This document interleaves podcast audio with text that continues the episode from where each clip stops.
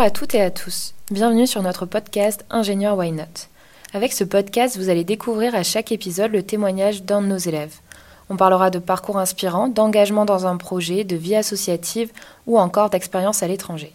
Pour cet épisode, nous allons découvrir le parcours de Yuen, qui est élève fonctionnaire. Yuen est en deuxième année de cycle ingénieur généraliste à IMT Nord-Europe. Il est président du comité ingénieur citoyen. Il représente également les élèves au conseil d'école et au comité d'enseignement. Être élève tout en étant membre de la fonction publique au sein du corps de l'industrie et des mines, on en apprend plus maintenant.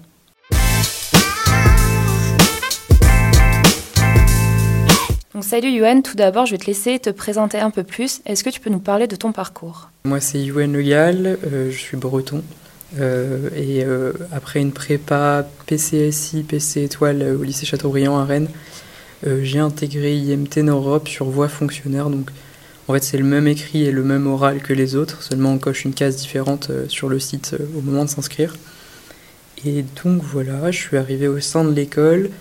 Euh, aujourd'hui, donc j'ai fini ma première année, je suis en deuxième année en domaine énergie environnement. Super. Alors tout d'abord, pourquoi devenir ingénieur? Ingénieur, c'est, euh, ou en tout cas moi, ce que je ressens, être acteur d'un monde, d'un monde qui est changeant. Aujourd'hui, on, est ancré dans plein de défis qui sont dans les transitions, qu'elles soient écologiques, mais même sociétales. On est ancré dans tout ça. Et, euh, quelque chose qui est hyper important pour moi en tant qu'ingénieur, c'est les sciences. Aujourd'hui, dans un monde où on a euh, quelques difficultés à faire entendre la parole scientifique. Euh, l'ingénieur se définit très bien comme étant un médiateur de tout ce débat scientifique.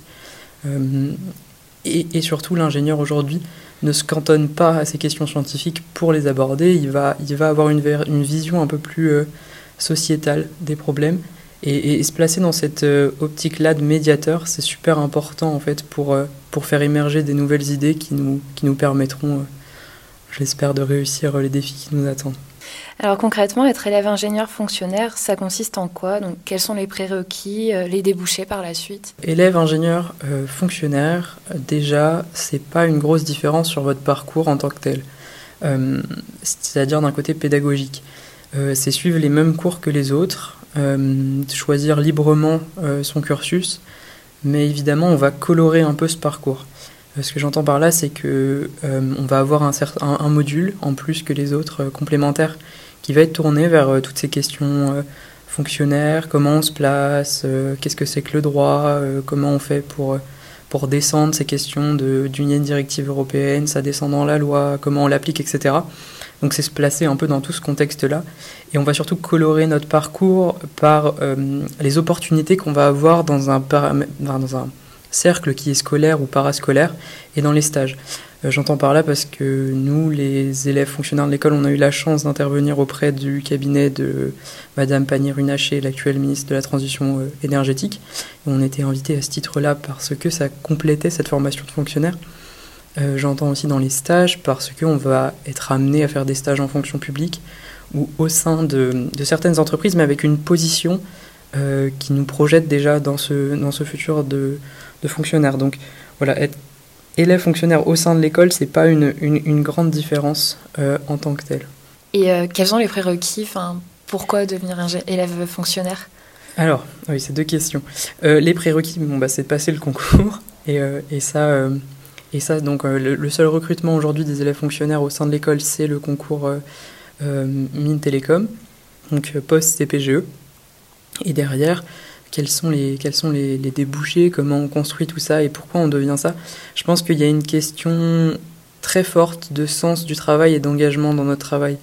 Euh, on parle beaucoup de ça et ça revient de plus en plus dans les enquêtes qu'on a euh, sur euh, les, critères importants pour les gens à l'embauche.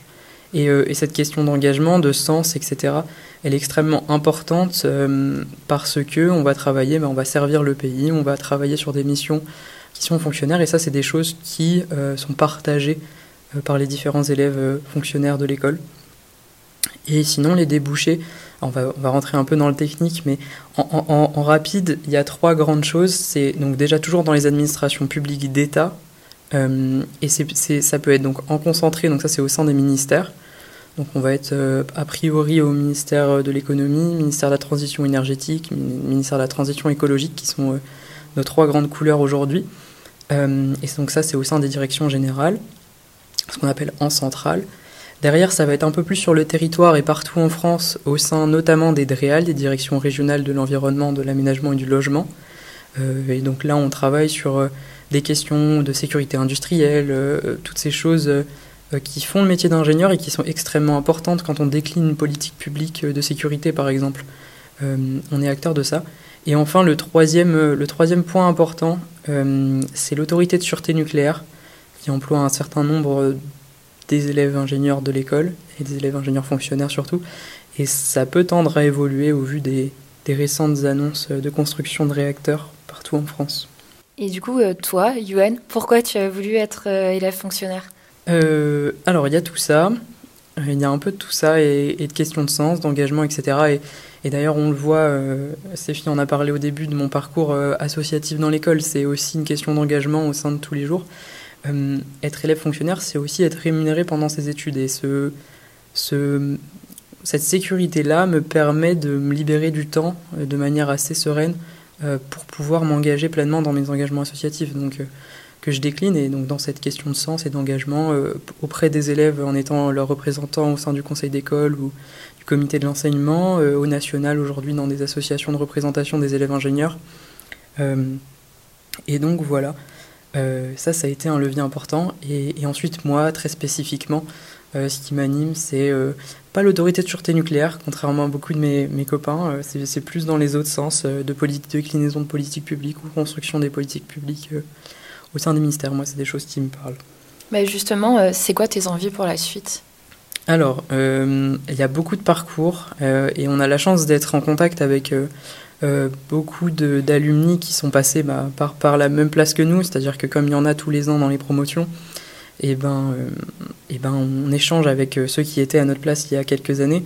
moi, il y a des choses qui m'ont intéressé au sein de la direction générale des entreprises, par exemple au sein du ministère de l'économie, où on travaille sur des sujets de euh, concertation avec les différents acteurs industriels sur comment on construit une législation, etc. Voilà, moi, c'est ce qui, m'a, ce qui m'a eu.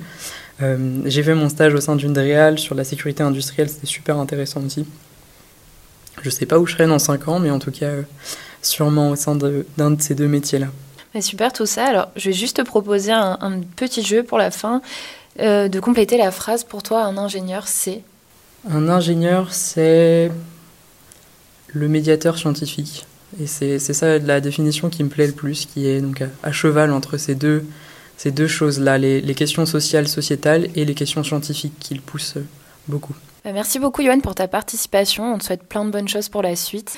On vous retrouve le mois prochain pour un nouvel épisode d'Ingénieur Why Not. D'ici là, vous pouvez découvrir ou redécouvrir tous les épisodes précédents. N'hésitez pas à nous suivre sur tous nos réseaux sociaux IMT Nord Europe.